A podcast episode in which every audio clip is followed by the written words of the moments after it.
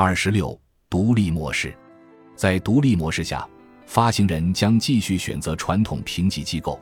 这些评级机构也照样通过和发行人互动取得评级所需信息。然而，发行人不会给评级机构支付全部费用，评级机构将通过对一级市场发行和二级市场交易征收的交易费得到补偿。也就是说，一部分费用将由发行人或二级市场卖方支付，另一部分费用将由购买一级或二级债券的投资者支付。信用评级将对公众免费公开。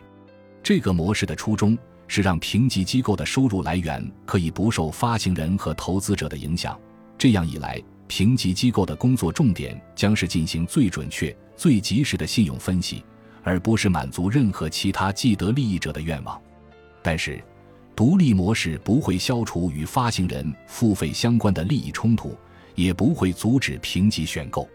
因为如果发行人选择评级机构提供初始评级，这家评级机构将继续有强烈意愿争取发行人的支持。另外，如果评级机构的一部分费用将由未来在二级市场购买债券的投资者支付，大家比较怀疑其可行性，因为这样的支付系统需要大量资源才能实施，可能会给市场带来巨大负担，还需要成立一些公司来管理、监控和审计二级市场的支付系统。目前尚不清楚哪类公司能够处理此类业务。有人质疑这种独立模式能支持多少家信用评级机构，并指出这种模式可能会导致行业整合，降低竞争。针对将信用评级机构费用与二级市场交易挂钩，也有人提出了一些担忧。